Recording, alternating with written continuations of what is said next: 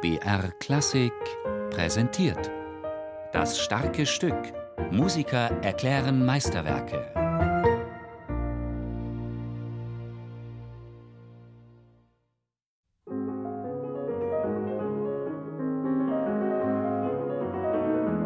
Einflussreich ist es im wortwörtlichen Sinne. Und darum streiten sich Musikwissenschaftler bis heute, woher denn nun der größte Einfluss käme in diesem Opus 8. Chopin, Liszt, vielleicht Debussy? Auch der späte Beethoven wird ins Rennen geschickt und Richard Wagner. Als ob die Frage nach der Henne und dem Ei irgendeine Bedeutung für die Wirkung der Musik hätte, meint der Pianist Andrei Korobjenikow. Es gibt einfach Dinge, die kann man nicht analysieren. Wir können natürlich die Harmonien auseinandernehmen, aber da steckt viel mehr drin, Unerklärliches. So ist das auch bei Scriabin mit seinen Farben und den geistigen Inhalten, wie in den späten Werken Mysterium und Prometheus.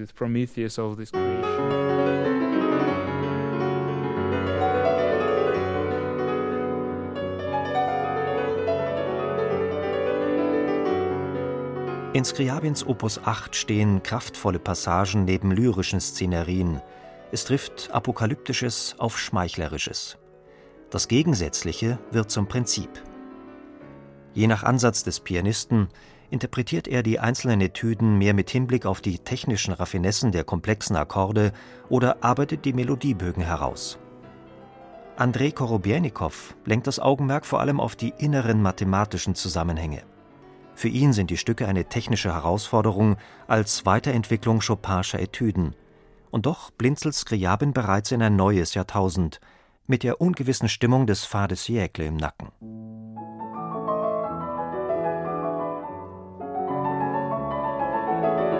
Even sometimes the form is what we hear is a little bit connected with Chopin.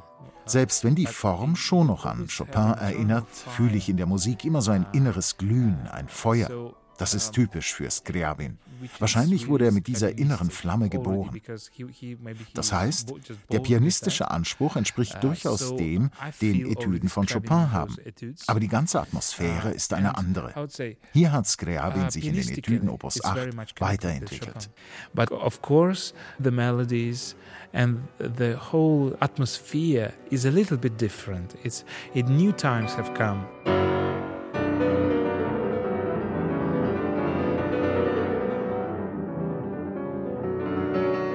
23 Jahre alt war Skriabin, als er die Etüden komponierte. Von jugendlicher Leichtigkeit oder auch von der damals durchaus modernen, selbstmitleidigen Melancholie kann nicht mehr so sehr die Rede sein. Das Gefühl der Romantik hat er weitestgehend überwunden. Eine Lust an der Zerstörung scheint ihn mindestens genauso intensiv anzuziehen.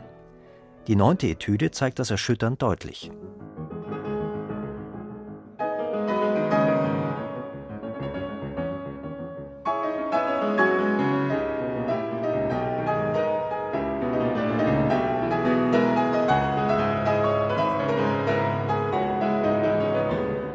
Düstere Sprünge skizzieren ein Inferno, das es locker mit einem der Gemälde von Arnold Böcklin aufnehmen kann.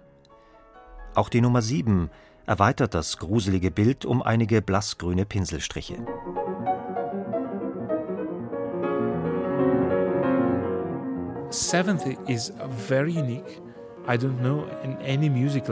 Die Nummer 7 hingegen wieder absolut einzigartig. Das ist fantastisch.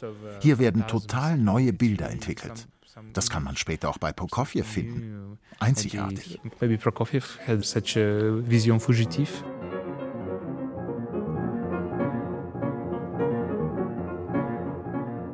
In der russischen Kultur fällt Skriabin in die Epoche des silbernen Zeitalters. Zu ihr zählt man die künstlerischen Enkel der Epoche des goldenen Zeitalters. Puschkin oder Tschaikowski waren da die Hauptvertreter. Während die einen den goldenen, majestätischen Strahlen der Sonne entgegenstrebten, liebäugelten die Künstler des silbernen Zeitalters eher mit irisierenden Lichtreflexen und fragilen Strukturen. Sie orientierten sich mehr am fahlen, silbrig kühlen und doch starken Licht des Mondes. Gut hörbar in der Etüde Nummer 5 aus Skriabins Opus 8.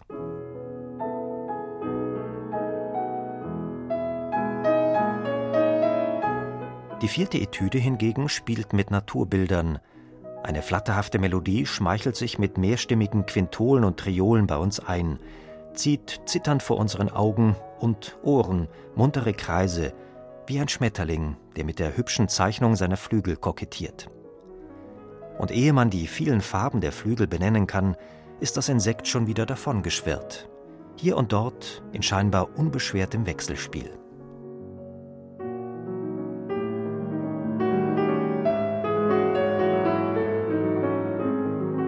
Einen richtigen Reißer, der es längst unter die Top Ten der Konzertsaal-Hits geschafft hat, setzte Skriabin an den Schluss.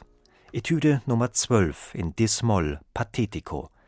Sie war eine der Lieblingszugaben von Wladimir Horowitz.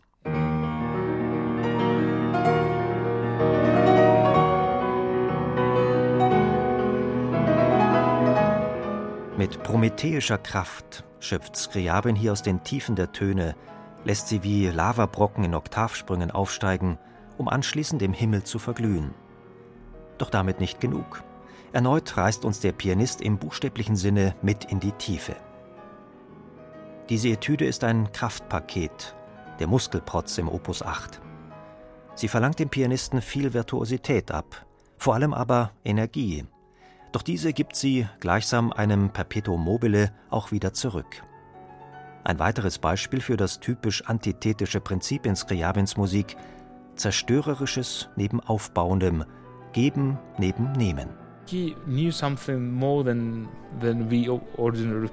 Er wusste einfach über manche Dinge genauer Bescheid als wir normalen Menschen, hatte etwas Hellseherisches. Ich merke das, wenn ich Stücke einstudiere. Meine Hände bewegen sich ordentlich, Sie haben es ja gelernt, aber ich könnte in manchen Momenten nicht sagen, welche Noten da klingen. Die Harmonien sind so ungewöhnlich.